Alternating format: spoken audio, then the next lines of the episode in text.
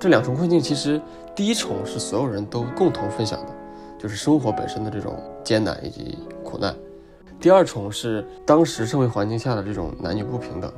以及女性在家庭甚至社会环境下的角色的这种固定化，以及他们两个感情的这种不光明的这种感觉，是女一和女二独有的这种困境。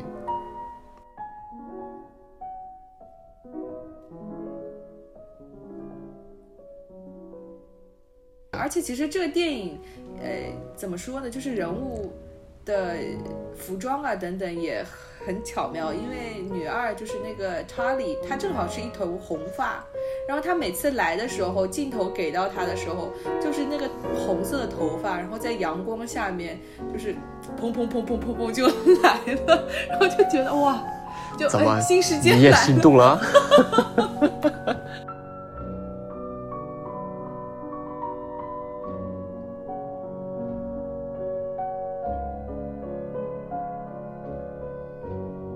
就好像你之前讲的，就是很触动你的那个小男孩在学校被性侵的那一点，像现在很多网上或者说生活当中一些主流的男性意见，或者主流的男权信仰者的意见，就是认为啊你可以有选择，怎么怎么样。但事实上，他们这个做法恰恰就是真的是共情的缺失，因为他们已经站在了一个好像自己。想象当中的完美情况下面，觉得啊，你可以这样做这样做，但实际上事实情况不是这样子的。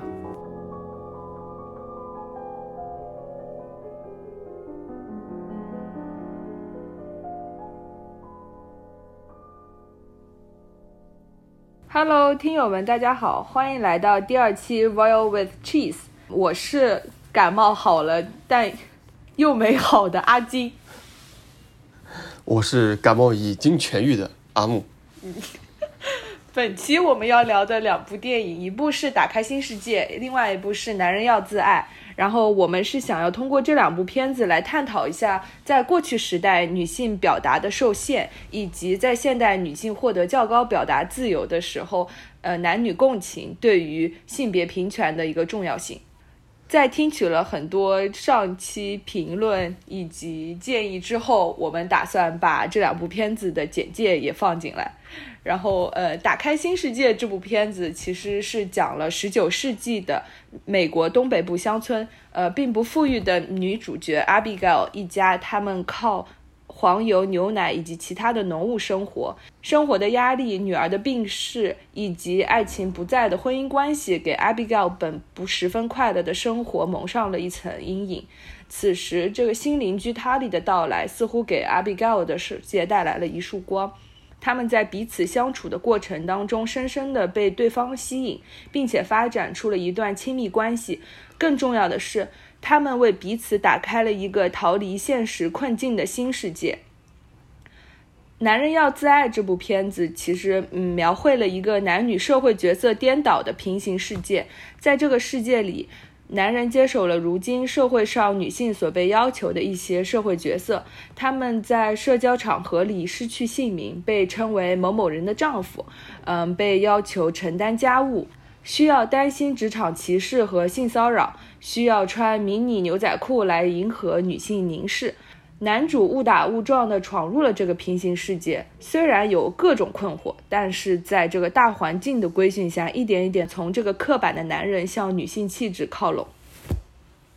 我们聊的这个打开新世界，这个心呢是心脏的心，或者说是心里的心。这部电影呢，两个主角其实应该很多观众会熟悉一点，女主是呃 Catherine Waterston，是是演那个。神奇动物在哪里？小雀斑的女朋友，女二呢就是 Vanessa Kirby，就最近几年演了很多商业片的一个英国演员。她可能最近最熟知的一个角色就是在《王冠》里的 Princess Margaret，就是呃那个公主的那个角色。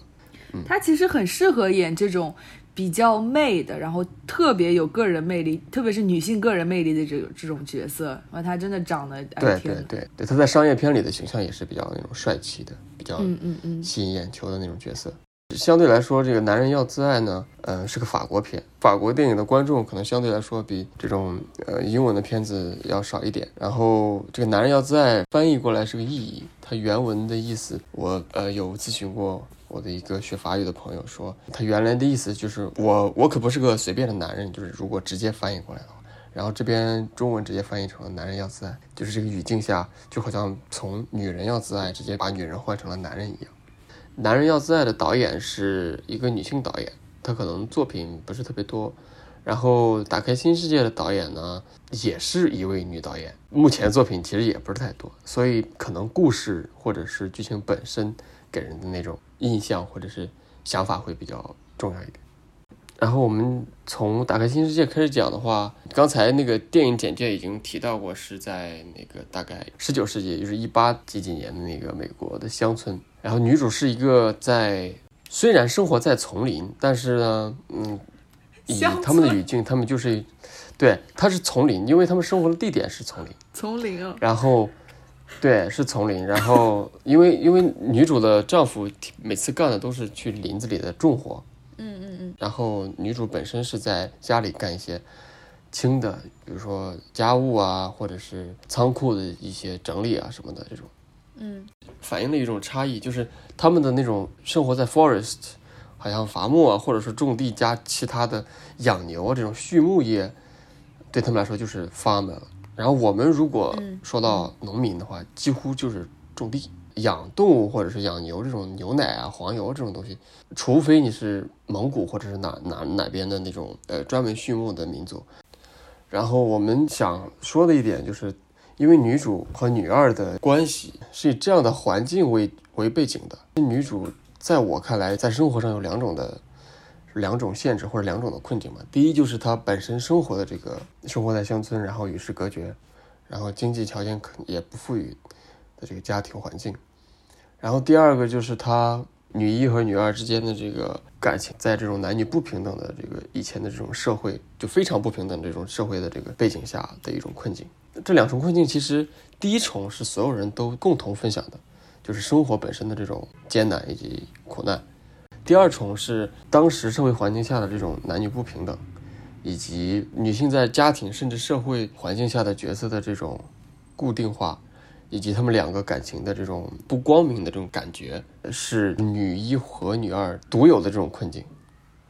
就我觉得是两重困境，第一重是会被忽略的，因为我们看到这个时时代背景的话，就会觉得哦，当时是比较贫穷的，或者说信息。不发达，甚至交通不发达的一个社会，但第二重应该是重点，嗯，就是第二重的，就是主要表现的女主，就是她自己想要表达的这种，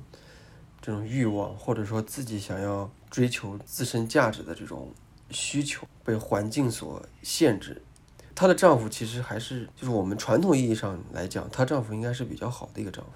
不过在这种，就女主想表达的这个这个愿望本身呢，其实。也是不被她丈夫支持的。嗯嗯，对。OK，你刚刚讲到哪来着？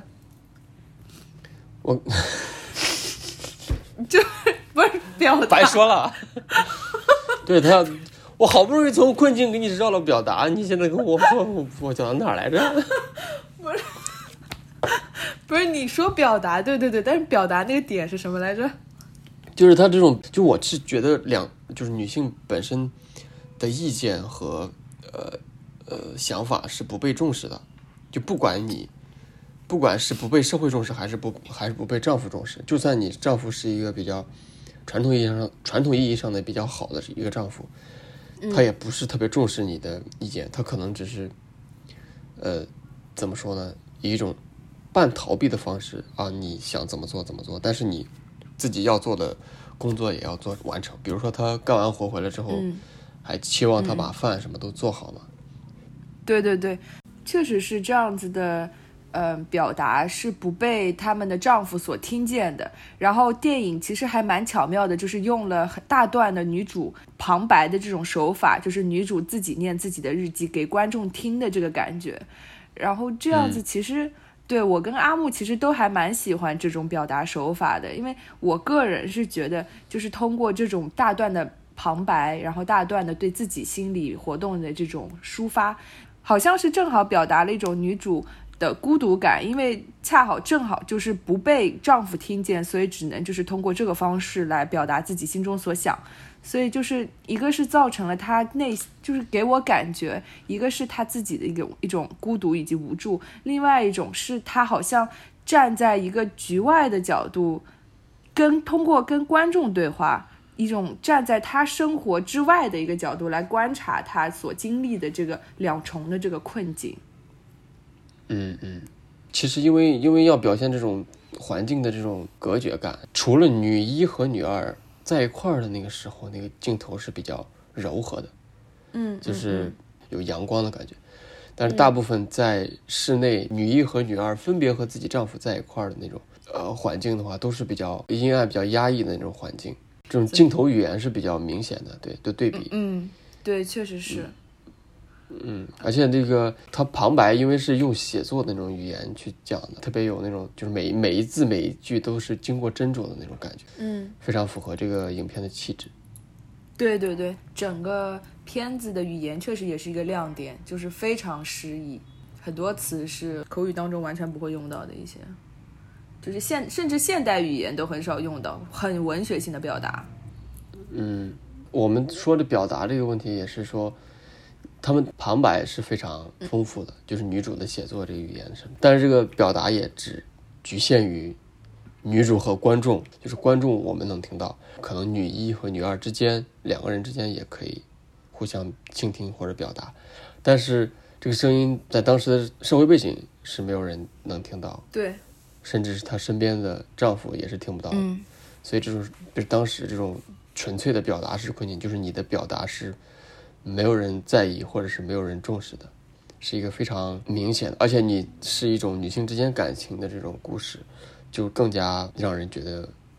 非常无力吧？对对对，是很压抑，然后互相不倾听，然后是嵌在自己的社会位置上面来做很多事情的这种无力以及孤独的感觉吧。呃，特别是像在十九世纪这个年代，其实有很比特别少的这种社会流动，甚至说，其实你从这个村子走到另外一个村子，都是一个还蛮大的事情了，就不要说别的。那其实，在这样的呃背景下面，个人对与生俱来的一些位置的怎么说呢？抗争，对，就会显得更加困难吧。嗯，然后女她对女主就有点。其实不仅不仅仅是女主，其实电影里面的每个人都陷在了自己所被要求的那个社会角色里面，以至于后来塔里和 Abigail 他们两个有点想要打破这层牢笼的时候，导演也是给了一个不太好的一个结局。剧透我们就不搞那么多了，嗯嗯 嗯，对对，建议大家自己去看一看，对对，嗯，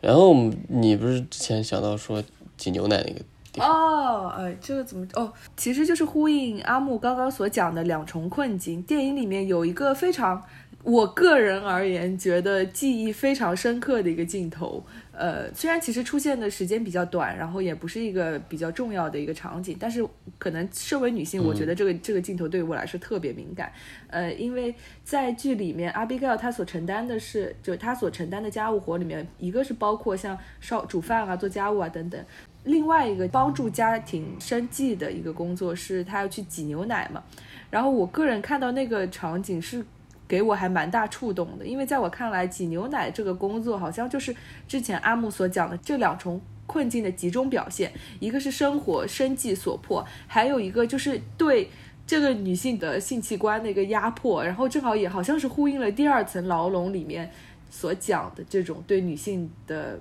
不平等的对待吧，以及压迫等等，嗯，就是从女主干的家务，或者是她所承担的农活，好像只有这个挤牛奶是有两三次的镜头吧，嗯嗯嗯，就是你可能印象最深的就是她去挤牛奶，这个这是她必须要干的活，嗯，可能第一方面是因为她那个你这个畜牧的这个生活，可能奶是你是主食的主要来源之一，另一方面她镜头比较直观的拍。挤牛奶这个场面的话，可能就有一种这种，就是好像女主困在这种挤牛奶的这种这个循环里，每天都要这样做的这种循环里，对，逃脱不出来。对对对，就是就就是你上面所说的双重困境，给她带来的一种真的是无法逃脱的一个牢笼吧。而且其中有一个挺有意思的一个情节，就是女一和女二她们之后发展了非常好的关系，然后经常出去玩之类的。然后有一次她们出去玩了，时间还蛮长的，回来之后，呃，发现 Abigail 的丈夫已经在等她了，然后发现她回来很晚，就第就直接就是质问她说啊，你牛奶挤了吗？然后接着女二又去挤牛奶了。这个情节在在当时我看来就觉得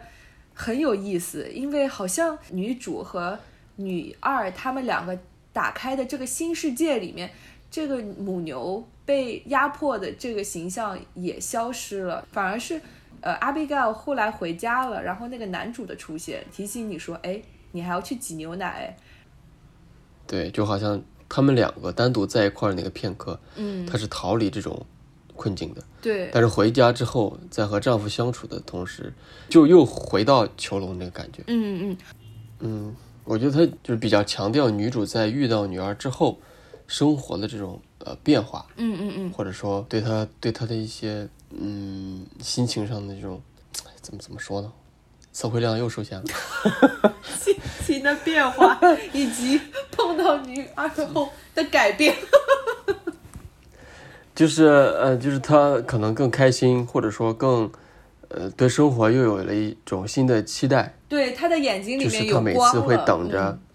对，每次会等着等着女儿过来找他。对，而且其实这个电影，呃，怎么说呢？就是人物的服装啊等等也很巧妙，因为女二就是那个查理，她正好是一头红发。然后她每次来的时候，镜头给到她的时候，就是那个红色的头发，然后在阳光下面，就是砰砰砰砰砰砰就 来了，然后就觉得哇，就怎么哎新世界你也来了，心动了啊？就觉得哦，就是你知道，我就知道哦，这个要好像是这个世界是有一点点要开始变化了，就是哎要开始明媚了，就一就一抹红色进来了。然后这这，，哎呀但是结局，呃，结结局可能不能说太多，可能剧透就太多了。然后这部电影其实在说表达，以及可能我们我们会觉得表达本身受到困境之后，找到一个可能，嗯、在当时也算比较嗯少见的一种形式，就是女主和女儿之间的感情这样的出口。嗯，但是最后结局可能不是特别好哈。对，但是第二部片子的话，就是已经到现代社会，这是在法国这样的可能在性别意识甚至是性取向也比较开放的一个国家嗯发生的这种，只是在讲男女性别之间的一个电影吧。嗯就是它，我觉得它重点，它虽然的故事本身是在以男主和女主之间的一个感情的发展纠葛为线索，嗯，但是我我总觉得重点肯定不是他们俩的感情，我而是这种男女社会角色颠倒的这种对比。对，我觉得第二部片子和第一部片子很大的不同就在于说，第一部片子里面男女不平等这个东西，对于他们来说，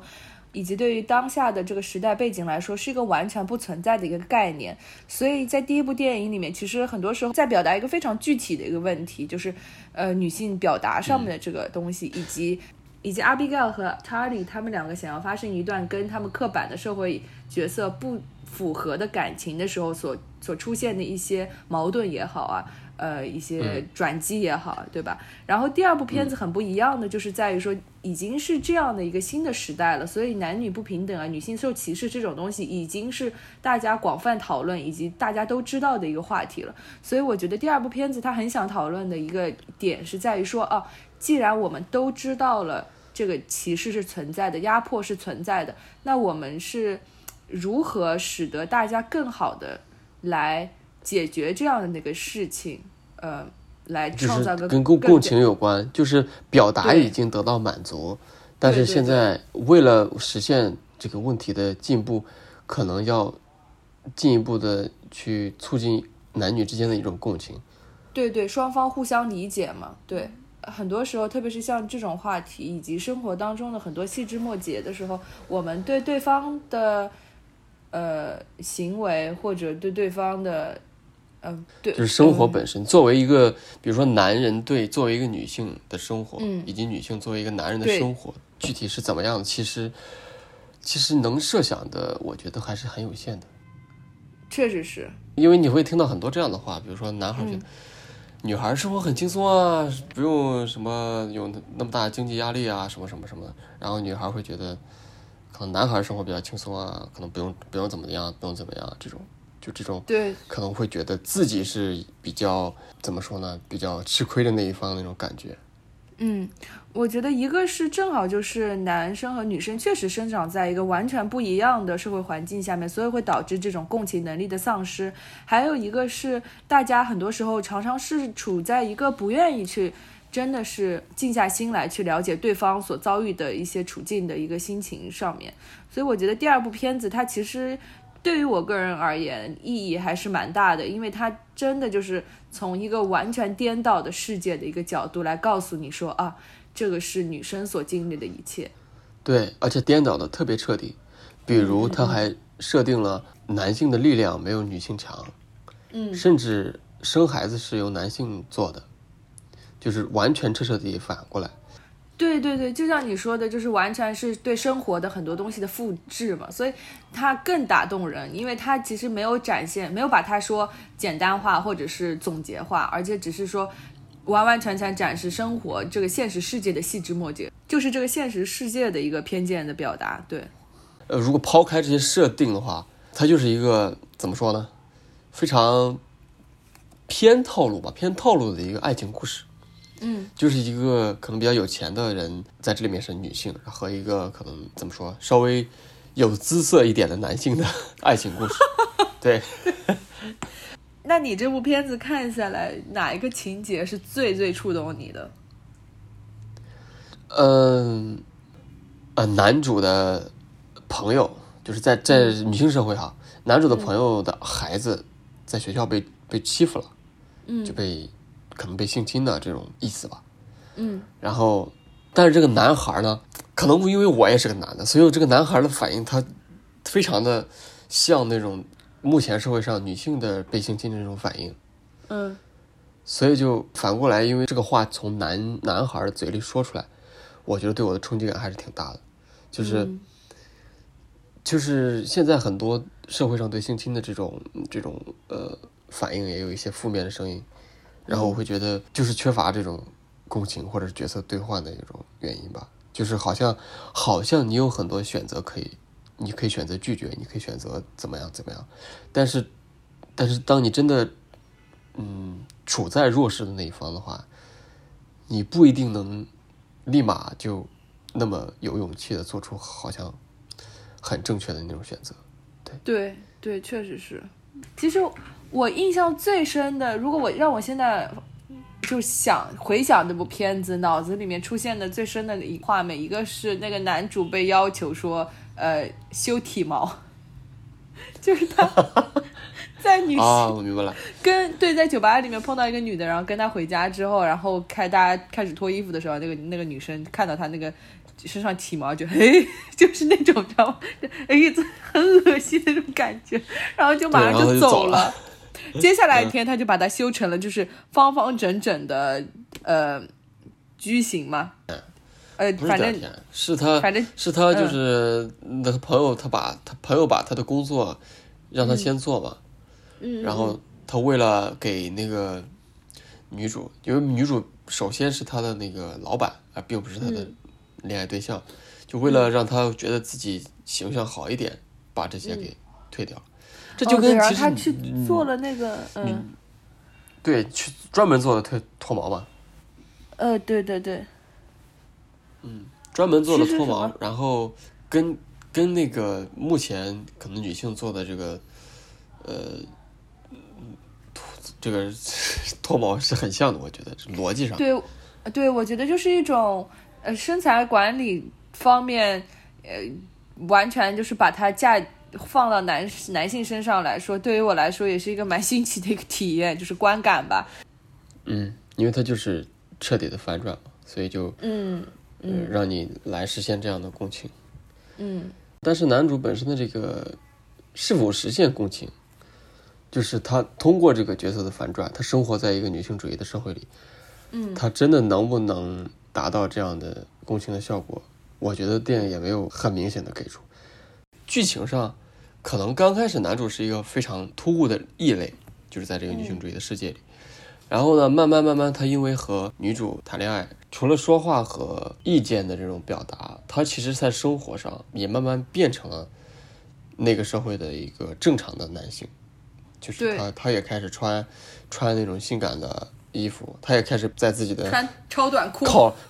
对考虑在考虑要不要在自己的裤子垫一个那个垫子假屁股，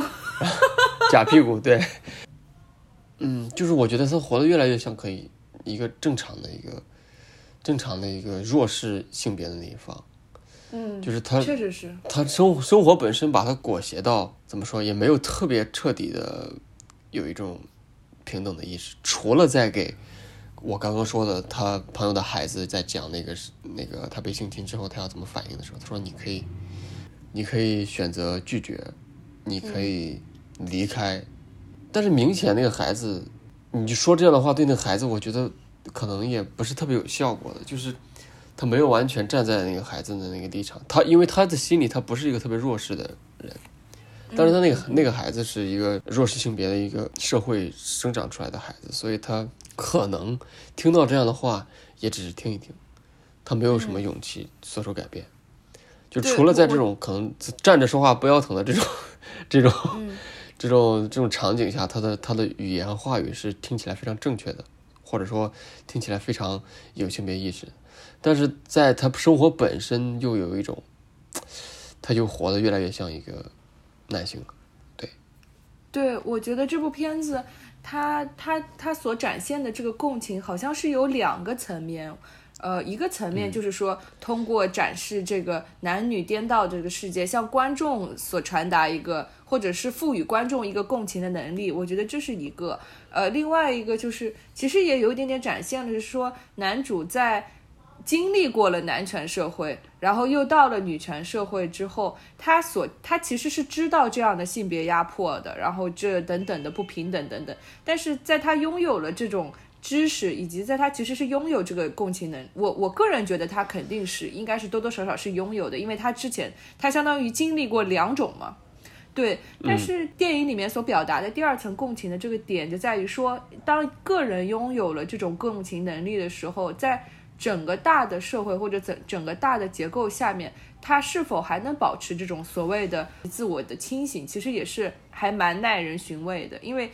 电影里面其实没有直接的展现出说他是否真的有这种，到最后有没有呃真的说怎么掀起一个比较大的关于平权的这种反抗啊或者怎么样？虽然说有看到说他去参加了男权的这种运动，但是当他知道了呃他的女朋友在做这样事情的时候，他立马就是放弃了他这个所谓追求平权的这个运动，然后马上就是跑回去，呃，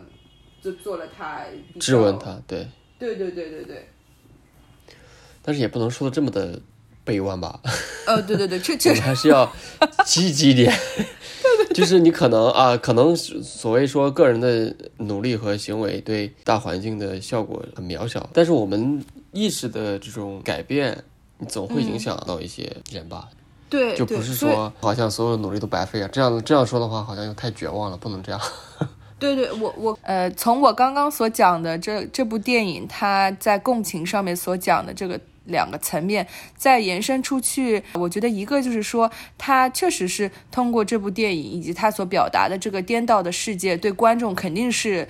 产生了一个非常。呃，重要的一个影响吧，就像对你和我这样的观众来说，就会有一个新的认识。我觉得这是一个非常好的影响。第二个一点就是，他好像通过了这个，在给我们展示了男主在这种大的环境下面比较无奈的个人选择，好像又给我们展示了说，呃，很多时候个人的选择，其实你不能怪他为什么要这样子做，因为很多时候他是比较无奈的一个做法吧。所以好像也有点就是。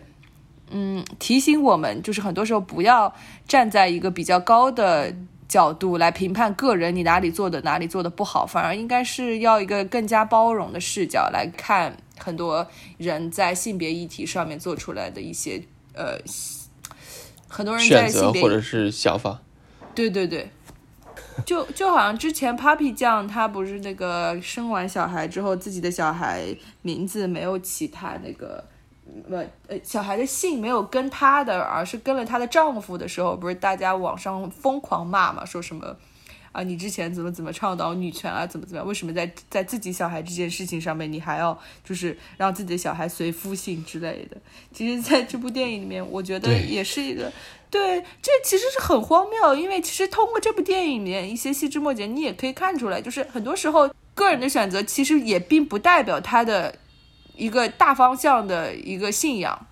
它有一种这样的就语境，好像是这样的，就是如果你是站在群体前端的人，去去抵抗那些可能不平等的事情的或者观念的人的话，你就要做特别彻底，你就要拿着刀，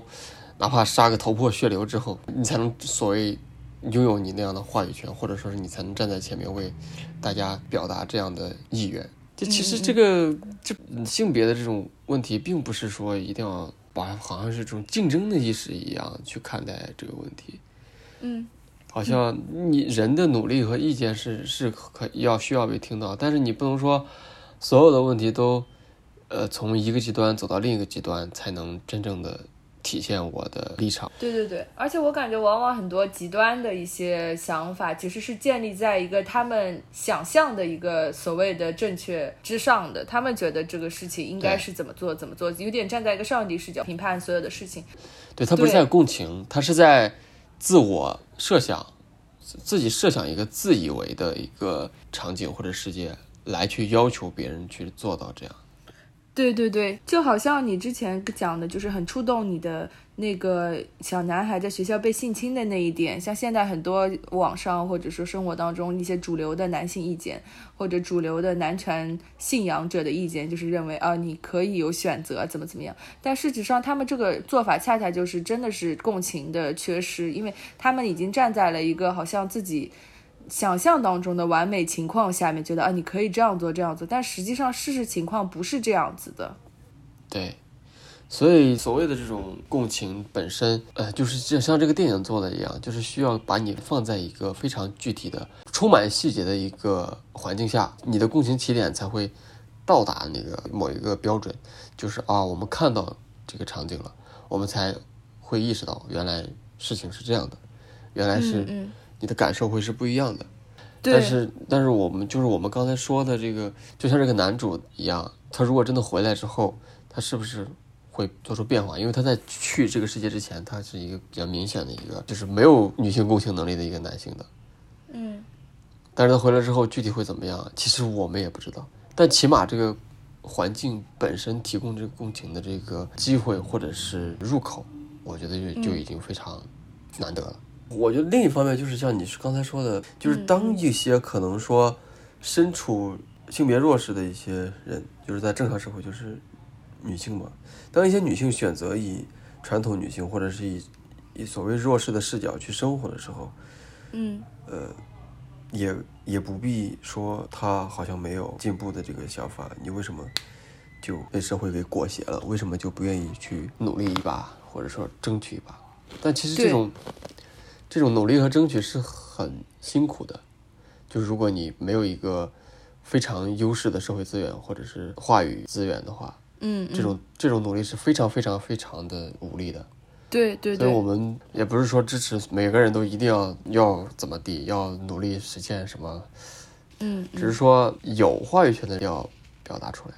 就确实就像你说的，站着说话的这这一批人，其实有好几个含义。一个是，呃，已经是处在了男权社会比较优势阶级的这些男性们；还有一个是拥有较好的社会资源以及教育资源的这群人，就好像掌握了比较好的知识，以及掌握了很多比较呃优优于常人的批判性的思考技巧的这些人。呃，也算是站着说话的一批人，所以很多时候我们其实看得到所谓隐藏吧，也就是说不被人看见以及不被人听见的弱势群体，其实是大有人在。往往他们是确实在媒体上面没有办法自主发声的人。然后我觉得，像我们可以在媒体上面，嗯，有途径，然后有能力发声的人，很多时候其实在做出一些观点表达的时候，也要考虑到。呃，很多的边缘群体的一些想法，嗯，再想想，就这最后其实很不好说。这边就是你如果不是一个特别稍微明确极端的立场的话，你的尾都特别不好受。对，对对对，对，就是你，我觉得每个人在社会上所处的位置可能不一样，你在说某些话的时候，可能立场也是不一样的，或者说你的立场和别人可能一样，但是你的你的站的地点也不一样，因为可能很多人还没有这样的奢侈可以去发出这样的声音，就好像我们这两个电影的这个对比一样，你在你如果在第一个电影的语境下去讲。去讲第二个电影的这种男女的这个共情的这一点，你在表达还你在一种发声还很难让人重视的年代里，嗯你是没有谈共情的这样的奢望的。对，在第一个电影的那种社呃社会背景下，嗯嗯可能在某些地方有这样的进步存在。当然，第一部电影的女主她自己肯定是有这样的觉醒的，只是说，只是说她的环境和自己本身的这个想法产生这样的冲突，所以有这个故事本身。